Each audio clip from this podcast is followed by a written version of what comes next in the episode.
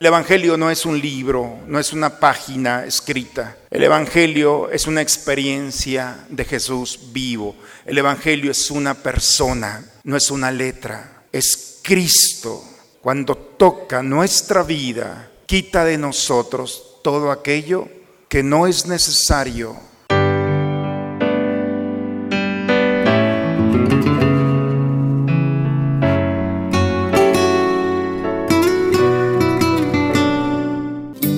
Bienvenidos a la Santa Misa. Me levantaré, volveré a mi Padre y le diré, Padre, he pecado contra el cielo y contra ti. Honor y gloria a ti, Señor Jesús. Honor y gloria a ti, Señor Jesús.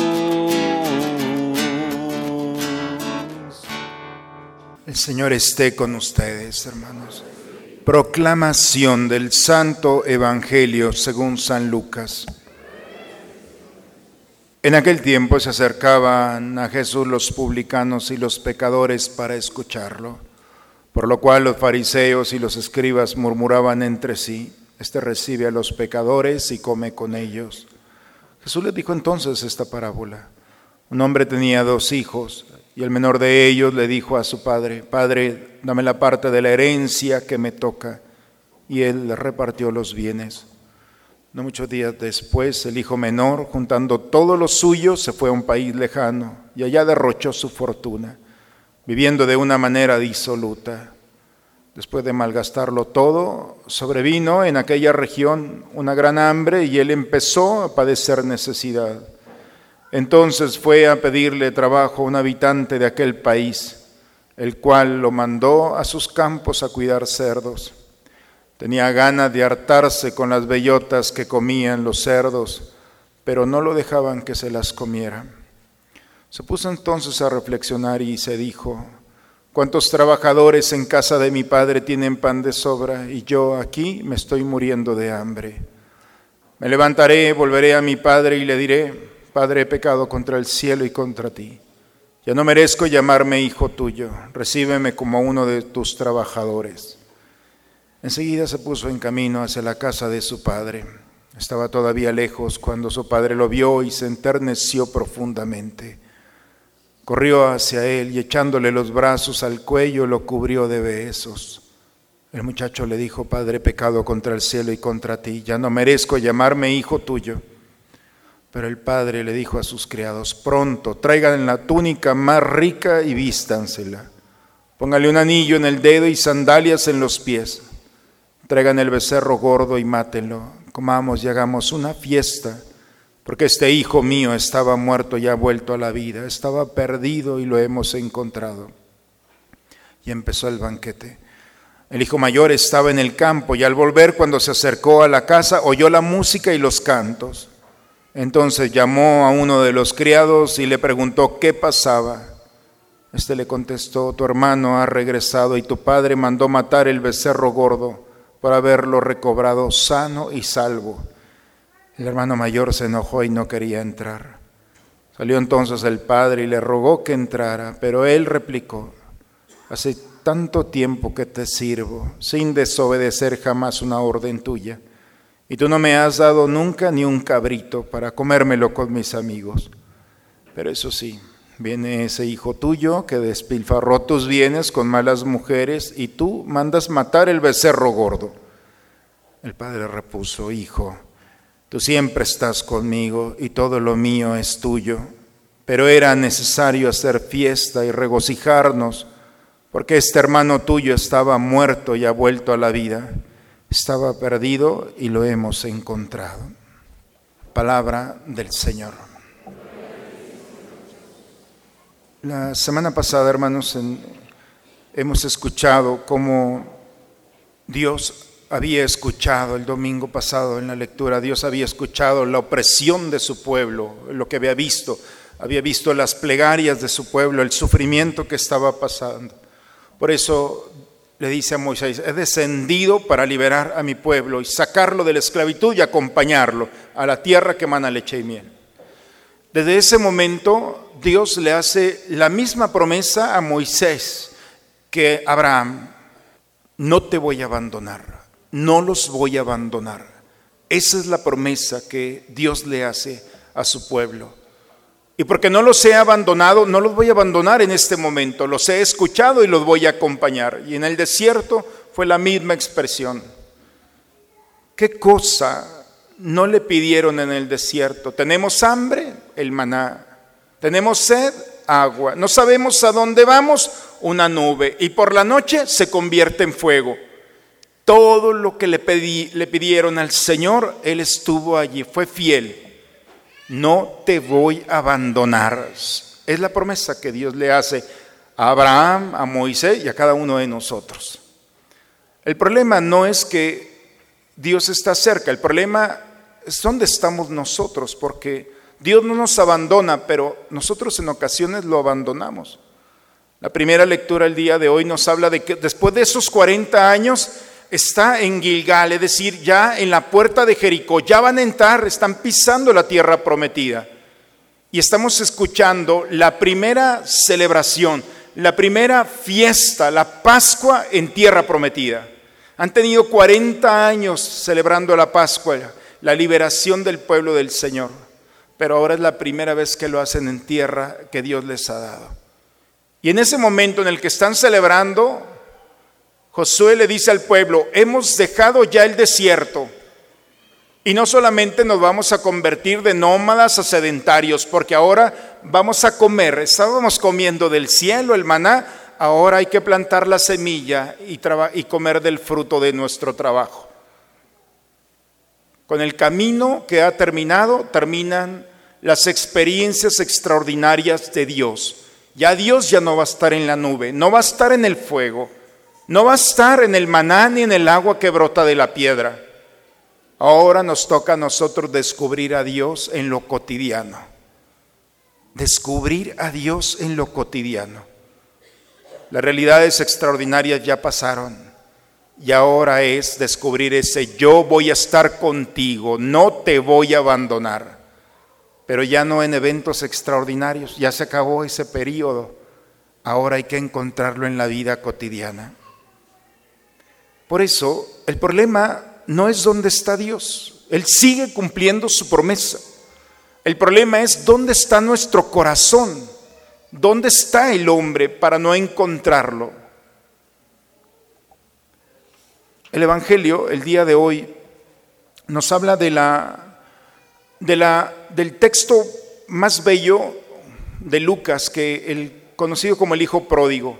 Estamos en el corazón, en el capítulo 15 del Evangelio de Lucas. Es el corazón de Lucas y estamos en el corazón de la cuaresma. Y en este momento se nos presenta este texto.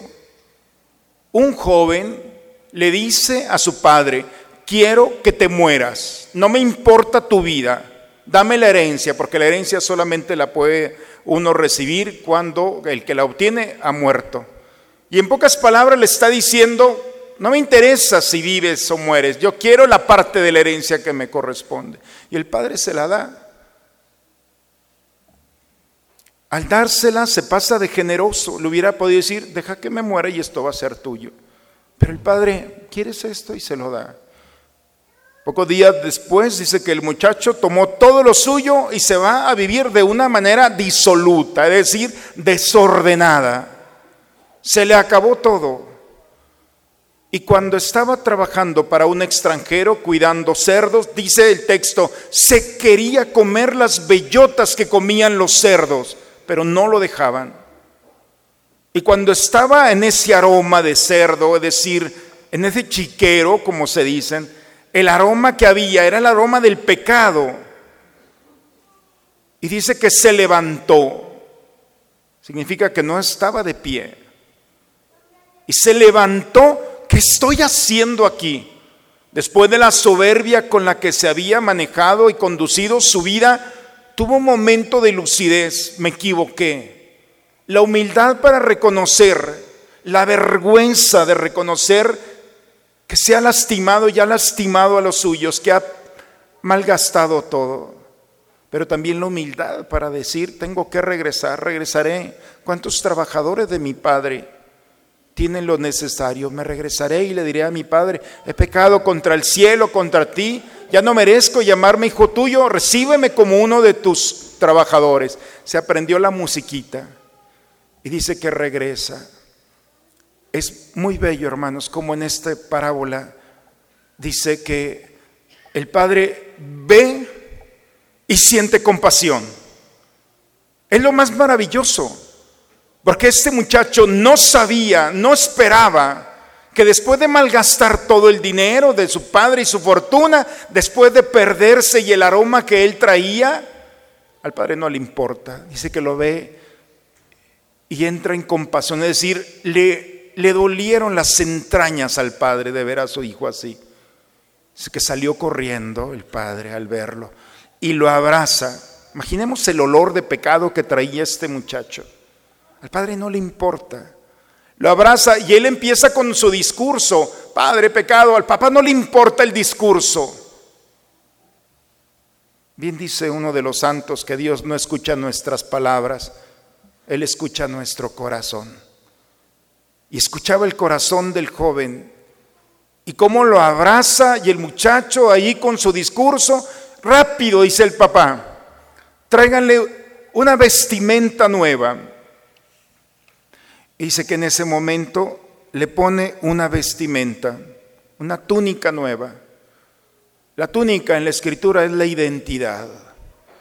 Cuando llegamos a o vemos un estadio en las Olimpiadas o en los Mundiales, entre todos los miles de personas que están allí congregadas, cuando vemos un sombrero de charro, decimos, hay un mexicano.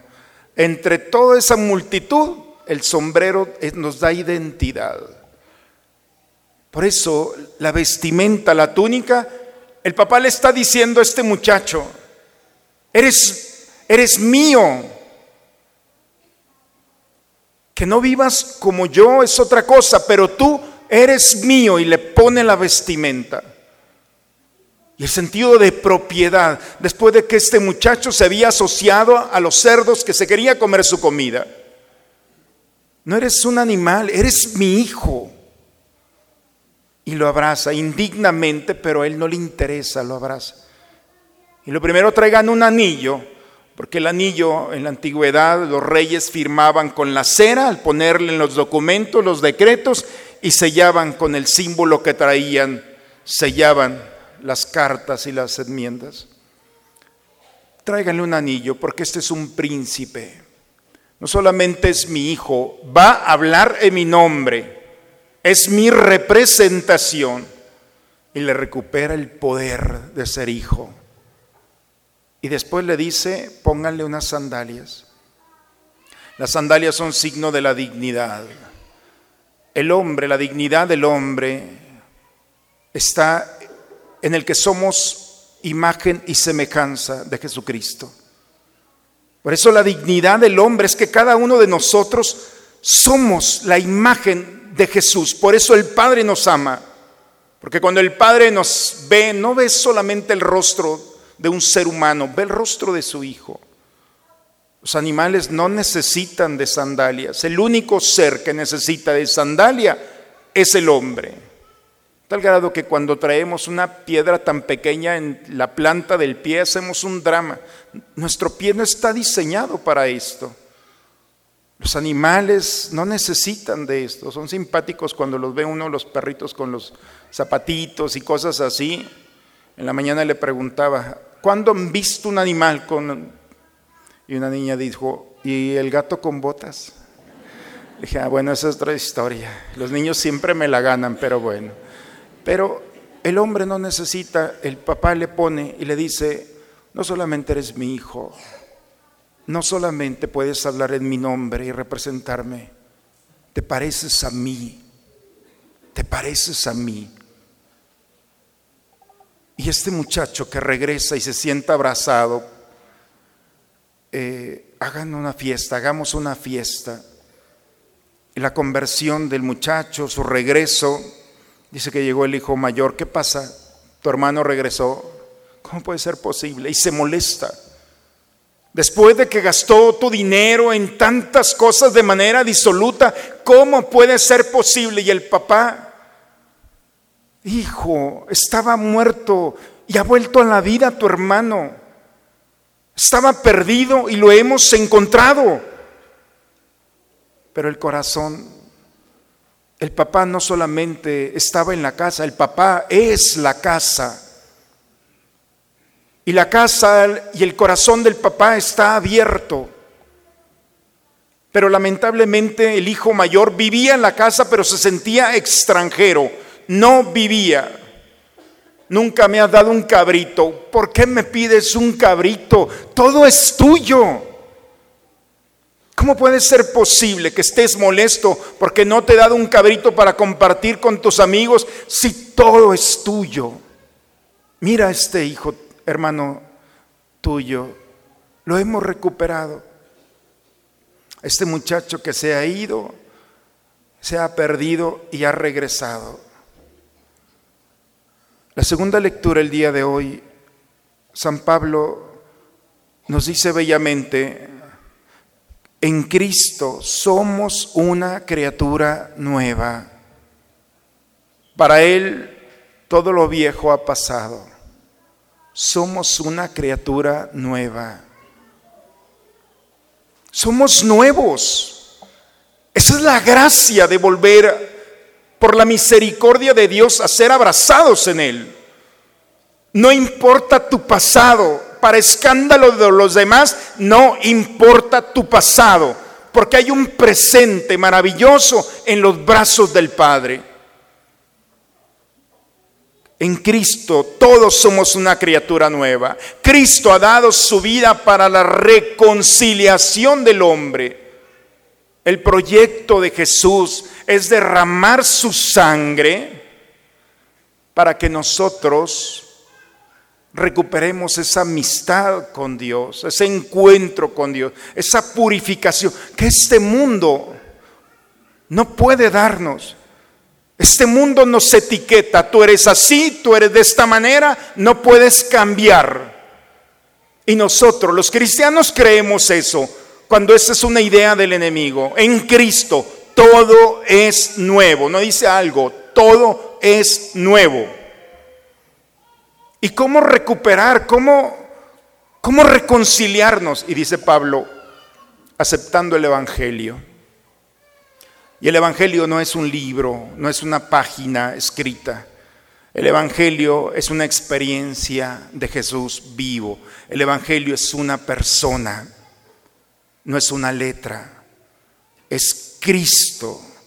Cuando toca nuestra vida, quita de nosotros todo aquello que no es necesario, que quizá nosotros o alguien más ha puesto en nosotros, pero no nos permite vivir una vida nueva. Qué difícil, hermanos, es ser el hijo pródigo hoy en día. Qué difícil es volver a la casa del Padre. Lo más fácil es que te quedes allá perdido, esa es la idea de este mundo. No te puedes convertir. El martes tendremos la charla de este chico Mauricio Clark, un chico que después de haber pisado como este muchacho, todo lo peor y el escándalo de este mundo, se da cuenta, se levantó y regresó. Ah, no, tú te quedas allá. Y trae un escándalo y tantos comentarios porque ha vuelto al Señor. Y no solamente de los no creyentes, de los creyentes y de los que estamos adentro. No te puedes convertir. Quédate allá. Si eres de este mundo, así te tienes que quedar. Estamos en el corazón de la cuaresma. Falta muy poco para la Pascua. La Pascua, hermanos, es la fiesta más grande del cristiano. No tienes idea de lo que puede pasar en una Pascua. Por eso se dice, ni todos los domingos del año hacen una Pascua. Es la noche más santa donde nosotros volvemos a vivir la experiencia, no el recuerdo, la experiencia de un Dios que resucita y con Él resucitamos todos, vuelve todo a la vida. Por eso hay una promesa, no te voy a abandonar. Esa es nuestra promesa, es tuya y mía. Pero a veces nos hemos alejado buscando otras seguridades y este mundo no nos va a dar lo que nos merecemos. Este mundo no tiene con qué pagar. Por eso cuando nos hemos equivocado, no te alejes de Dios, aléjate del pecado, pero no de Dios. Levántate, regresa. Están los brazos del Padre, en Él serás una criatura nueva. Todo lo viejo ha pasado, dice el texto el día de hoy. Cristo derramando su sangre en nosotros, lo único que quiere es una reconciliación plena. Pero a veces, hermanos, estamos en la casa y no vivimos como si estuviéramos en la casa. Somos los hijos y vivimos como extranjeros. Hoy el Señor nuevamente nos invita a entrar en este misterio. Vive como hijo. No le pidas cualquier cosa a Dios, pídele todo. No le pidas un cabrito para compartir con tus amigos o con tu familia. Hijo, todo lo mío es tuyo. Por eso la parábola, el título es pequeño, el hijo pródigo, es el Padre amoroso el Padre misericordioso. Aprovechate de la misericordia del Señor. Entra a la casa del Padre, ya estás adentro, vive en esto. Date la oportunidad de ser una criatura nueva. Si tú no crees poder hacerlo, Dios sí cree poder hacerlo. Porque cuando Dios nos ve, no ve lo que somos solamente, Dios ve también en qué podemos convertirnos y transformarnos por el amor que nos ofrece. Sea un escándalo. Si ya fuimos escándalo ante nuestras decisiones y este mundo aplaudió, ahora hay que regresar y seamos un escándalo todos juntos en los brazos del Padre, que nos digan el piropo más bello que le han dicho, este recibe a pecadores y come con ellos. Es lo más bello que le han dicho a Jesús. Qué triste hubiera sido. Este recibe a los santos solamente y a aquellos que están purificados. No, el escándalo del amor es que ama a aquellos que no nos lo merecemos. El escándalo del amor es que no tiene condición. El escándalo del amor es que cuando nosotros nos hemos alejado de Él, el corazón del Padre está abierto. Y el escándalo del amor es que cuando regresamos con nuestra música en nuestros labios, Él lo único que quiere es poner una vestimenta nueva donde nos dice, tú eres mío. Y no solamente eres mío, te pareces a mí. Y cuando el hombre y el alma del hombre vive esta dinámica, y nos hemos reconciliado, entonces en el fondo de nuestra alma se despierta una voz que Dios ha depositado desde el principio de la promesa. No te voy a abandonar. Vívelo, créelo. Estoy seguro que si esa voz se despierta en la Pascua y se perfecciona en la, la fiesta de la Pascua tan cercana, entonces los títulos de este mundo, los señalamientos o las etiquetas son nada en comparación de los frutos del abrazo del Padre que suscita en el corazón de aquellos que vamos simplemente caminando. El Señor todo lo puede hacer nuevo, una nueva criatura. Esa es la propuesta, hermanos. Estamos en el parteaguas de esta cuaresma en dos semanas, tres semanas, estaremos en el corazón ya del misterio de la Pascua. Ojalá que esta Pascua tenga un sabor a eternidad, a cielo, que la noche de la Pascua puedas vivir, no por los oídos que te digan, puedas vivir la experiencia de un Dios que ha salido a tu encuentro. En el nombre del Padre, del Hijo y del Espíritu Santo. Amén. Yo creo, Jesús mío, que estás en el altar, oculto en la hostia, te vengo a adorar. Oculto en la hostia, te vengo a adorar.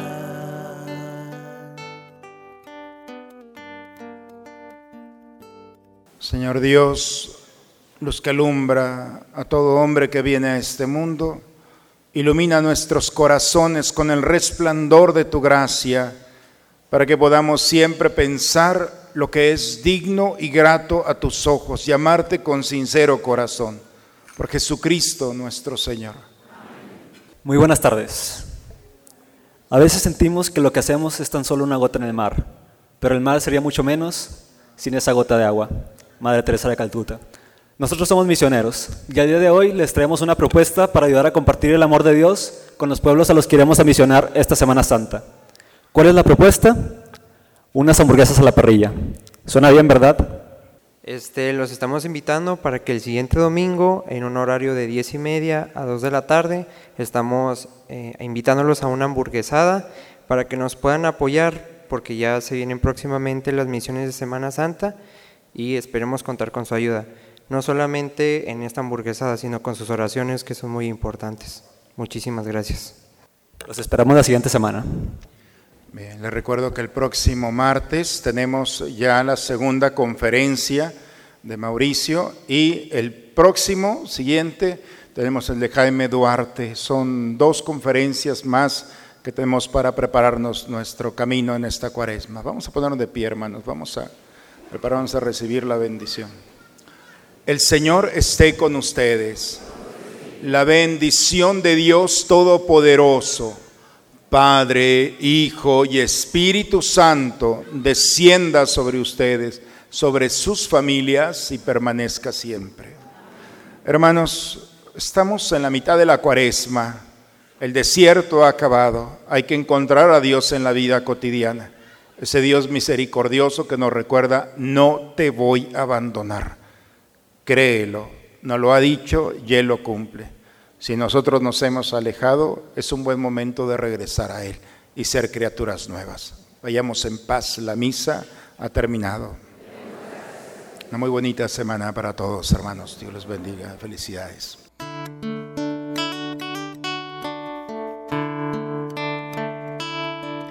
Yo creo, Jesús mío, que estás en el altar, oculto en la hostia, te vengo a adorar. Oculto en la hostia, te vengo a adorar.